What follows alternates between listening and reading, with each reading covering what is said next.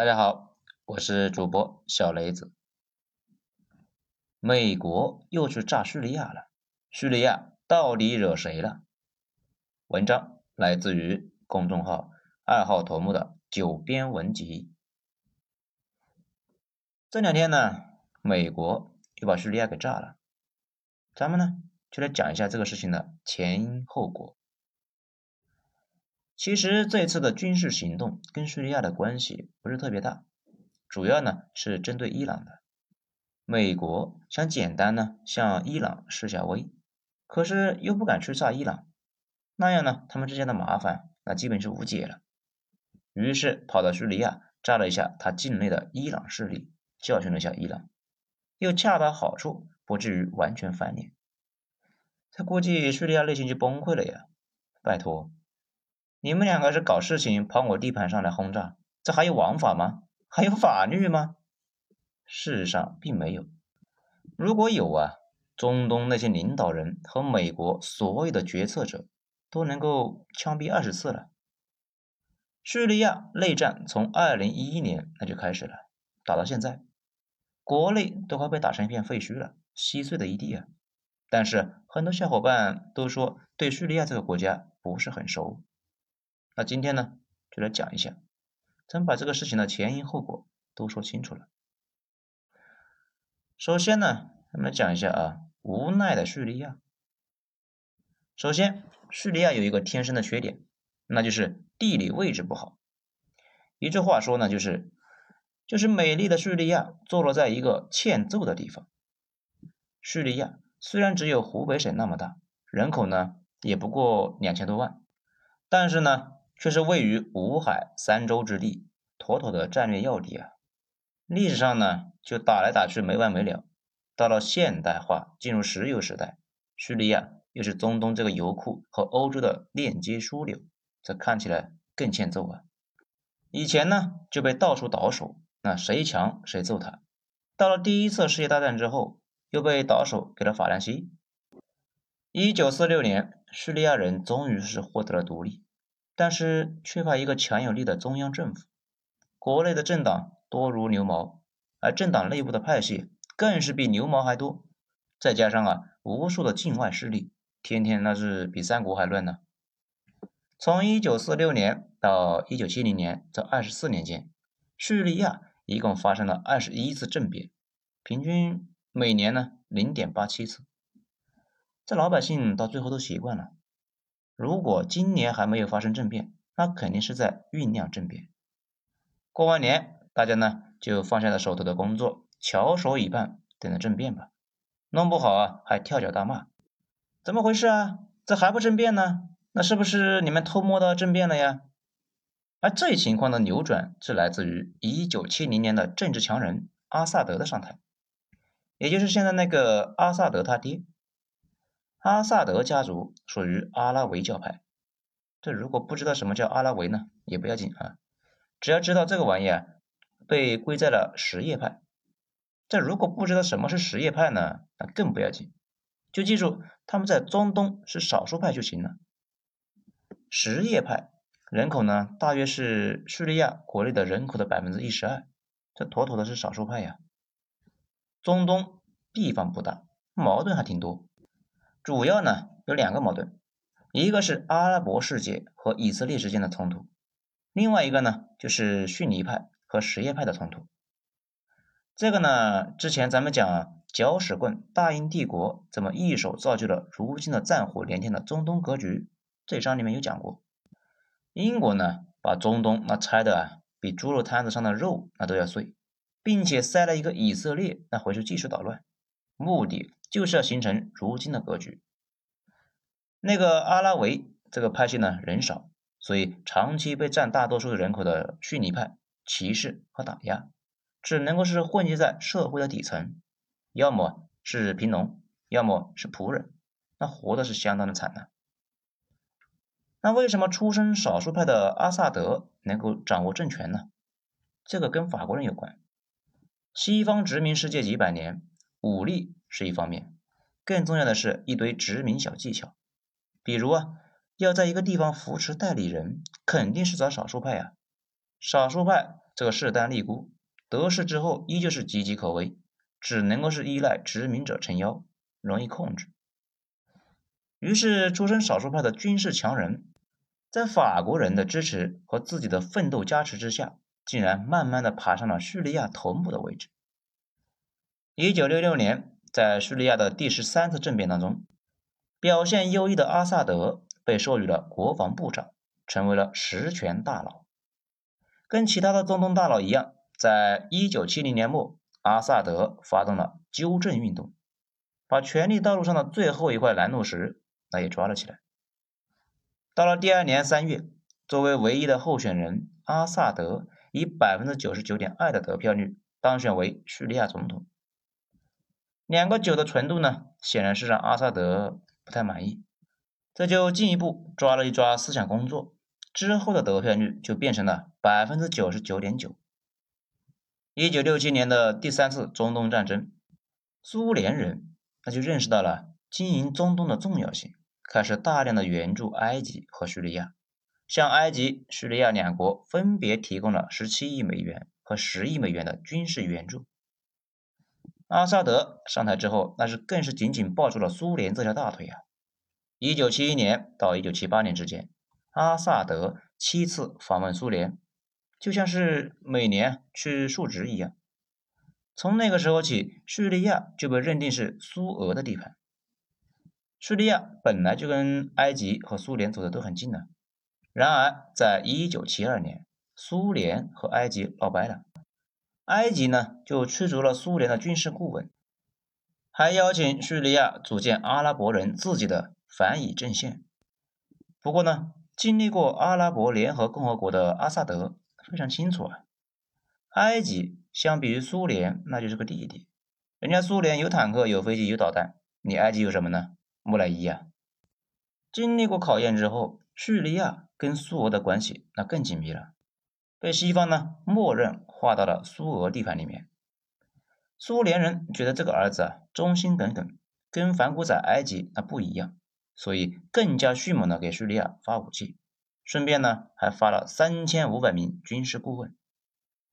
这随着八十年代后期苏联的经济持续低迷，对叙利亚的支持呢也是变得。有心无力，再加上国际油价涨不上去，叙利亚的日子啊，那是相当的不好过。一九八四年，叙利亚国内呢有七千多名苏联的军事专家，而从一九八五年往后，这个数字啊只能够是维持在四千左右。苏联这条大腿以肉眼可见的速度瘦了下去。阿萨德觉得靠人不如靠己呀。就在一九八六年，跟伊拉克重新修复了关系，然后呢，又在黎巴嫩这个问题上占了不少的便宜。随后，阿萨德进行了一波经济改革。到九十年代，农业的迅速发展和产油量的提升，这使得叙利亚的 GDP 增长率到了百分之七，缓解了当时内忧外患的局面。阿萨德成功的给自己的政权续了命。这既然苏联靠不住了，凭借自己这个小身板，那恐怕不是美帝这个恶势力的对手啊。于是，一九九一年海湾战争就成为了叙利亚的投名状，主动靠近美国，积极配合美军的行动，端茶倒水，牵马带路，指哪打哪，那绝不含糊啊。不过呢，跟美国的关系一直也是不温不火，叙利亚索性继续强化跟俄国的关系。尽管阿萨德各种讨伐异己，但是社会整体很稳定。因为那个时候啊，叙利亚也在搞计划经济，老百姓都在国企里边上班，有不少人呢收入不高，但也不至于过不下去，怨气并不大，没人跟着反对派来搞事情，整体呢也还算稳定。但是呢，到了阿萨德两千年的时候死掉了。但是他的政权并没有完犊子呀，继承人是他的儿子巴沙尔·阿萨德。巴沙尔是阿萨德的二儿子，从小到大他并不是继承人，他哥哥一直都被当做太子来培养，而巴沙尔则是继承了他爸小时候的梦想，想当个医生，所以呢，很小就去伦敦攻读了医学博士，受了全套的西式教育。这哥们呢和他老婆啊，那都是操着一口流利的英式英语。这英国呢一度很喜欢这对夫妇，还准备给他们来一个授爵。这里多说一句啊，巴沙尔他老婆这个女人呢，其实算是英国人，出生于伦敦，从小接受英国教育。嫁给巴沙尔之后，本来是准备在英国继续上班，然后莫名其妙的就回到中东，就过上了刀口喋血的刺激生活。在一九九四年，巴沙尔的哥哥死于车祸，王储没了，巴沙尔被紧急的召回叙利亚学习开坦克。这老子开飞机，儿子呢开坦克，苏克贝塔一家亲呐。一个拿手术刀的，就这突然就握上了坦克方向盘，反正是握上了呀。这就是标准的储军的培养流程。军方和情报部门总得控制一个呀。蒋经国呢，当初就是军警宪特一把抓。老阿萨德去世的时候，巴沙尔那只有三十五岁，还是顺利的接班。巴沙尔接手的叙利亚的情况呢，并不好，体制的僵硬导致八年的时间，从国外流进来的外资只有十亿美元，而叙利亚在黎巴嫩的驻军也是招致国际上越来越多的谴责和制裁。阿萨德的遗产清单里面有专门给宝贝儿子留下的生化武器，这个呢反而成了叙利亚被制裁的把柄。不过也算是木圣在天有灵，保佑叙利亚。巴沙尔也并不是什么都不会的富二代菜鸡呀，毕竟呢，一个不想当总统的坦克手，那不是好医生。上台伊始，巴沙尔就开始大刀阔斧的进行改革，从国外弄钱建设民生工程，顺便呢释放了一些政治犯，全国范围在搞这个打老虎拍苍蝇的这个活动。最重要的是，叙利亚以前的是计划经济，现在。也要走走市场经济的道路，这个事情呢，我们就非常眼熟啊。这一波操作让叙利亚的经济走出了一根大阳线。二零零五年到二零零八年，叙利亚的外贸每年以百分之二十的速度增长，国内生产总值更是从二百四十亿美元飙升到了四百零五亿美元。到二零零九年，叙利亚开始申请加入 WTO。巴沙尔这是雄心勃勃的，想要把首都大马士革打造成区域的金融中心。但是呢，叙利亚以前搞的是一种类似于苏联那种国企性质的经济模式，现在呢要搞自由经济了，也搞了一轮大下岗。下岗的那些人痛苦不堪，当时的操作太过激进，大量的老百姓直接就被抛到了社会上去了，国家不给兜底呀，所以痛苦不堪。不仅如此，跟苏联当初的改革那是一模一样。叙利亚的改革也造就了一个巨大的官僚资本阶层。这也就是呢，以前管工厂的是官僚，现在工厂私有化了，官僚直接变成了经理，并且还跟其他的官僚保持联系。这唯一受害的就是被撤财的普通老百姓。比如，二零零九年的时候。叙利亚就拥有两千一百多万的人口，有工作的人群当中，又有七成人每个月收入少于一百美元。这按当时的汇率呢，一百美元是六百八十三块人民币。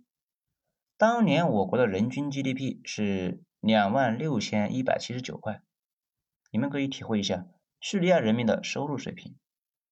再加上二零零八年的经济危机一波冲击，把叙利亚。推到了火山边缘。这更离谱的是呢，失业率一度啊达到了恐怖的百分之二十，全国有七十万户家庭没有收入，受波及的人群达到了三百五十万。这个就相当于国内有三百五十万个火药包，这一旦被外界加热就会爆炸呀。这也是江湖上一直流传的一句话：国家转型期间是最危险的，往往不转会死，一转呢。死得更快，大清就是改革失败而死掉的。改革期没有不乱的，如果这个时候没爆掉，挺过去，那可能就好了；压不住，就直接崩了。